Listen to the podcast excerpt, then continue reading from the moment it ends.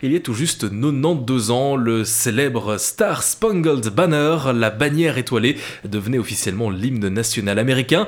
Magali, tu reviens pour nous sur l'histoire de cet hymne. Exact, Julien. Et avant de commencer, je propose qu'on se le mette un peu dans les oreilles.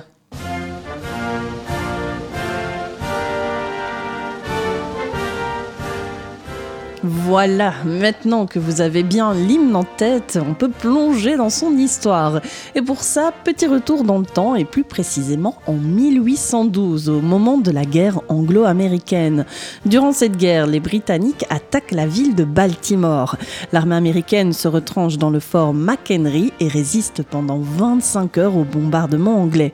Malgré les explosions incessantes, le drapeau américain flotte toujours de manière inébranlable au sommet du fort. C'est vraiment une image forte. Et d'ailleurs, euh, cette scène patriotique devient une source d'inspiration pour un certain Francis Scott Key, un avocat et poète amateur. De cette scène naît donc le poème The Defense of McHenry, un texte qui rend hommage à la résistance héroïque de ceux qui ont défendu le fort et ont fait flotter le drapeau américain à son sommet malgré l'acharnement anglais. Ce texte, il est publié dans des journaux locaux et gagne rapidement en popularité. Il va même se répandre dans le reste de la côte est américaine et être republié sous le nom de Star Spangled Banner.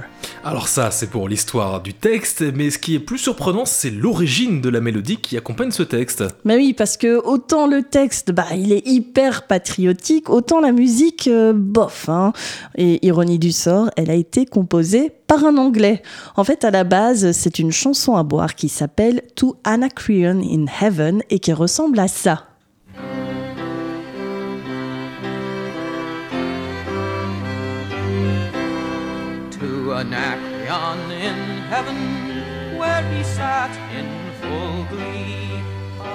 C'est vrai que comme tu me l'as fait remarquer euh, euh, bah, euh, Julien, ça fait pas très chanson à boire, mais Non, pas trop, mais ça fait, ça fait plus un petit peu ambiance irlandaise, tranquillement, en train assis dans l'herbe. Oui, bah voilà, hein, ça, ça vient de, ça vient d'Angleterre, c'est pas si loin finalement.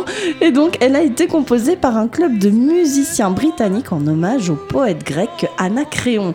Largement publiée et diffusée, la chanson traverse l'Atlantique à la fin des années 1770 et rejoint les terres américaines. C'est une mélodie très appréciée par les musiciens amateurs américains. Elle est souvent reprise et adaptée, notamment par, euh, bah Francis Scott Key, qui remplace les paroles originales de la chanson par le texte de son poème The Star Spangled Banner, et boum, ça devient un tube.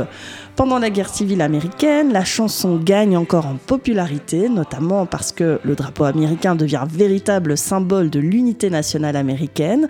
Dans les années 1890, elle est utilisée par l'armée américaine lors de cérémonies pour accompagner la levée du drapeau.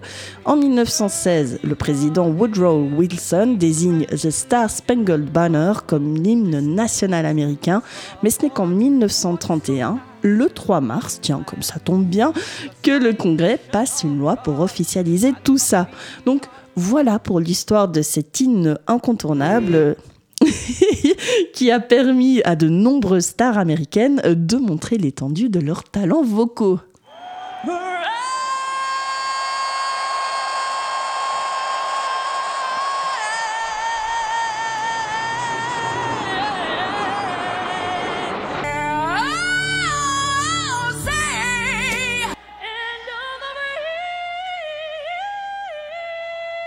Aïe aïe aïe, hein, j'ai mal aux cordes vocales pour elle. Après, je suis un peu méchante, hein, parce qu'apparemment, il est très très difficile à chanter cet hymne. Bah écoute, tu, tu veux pas essayer de le faire euh, tant qu'on est, tant Non, non, non, je ne vais pas m'y risquer.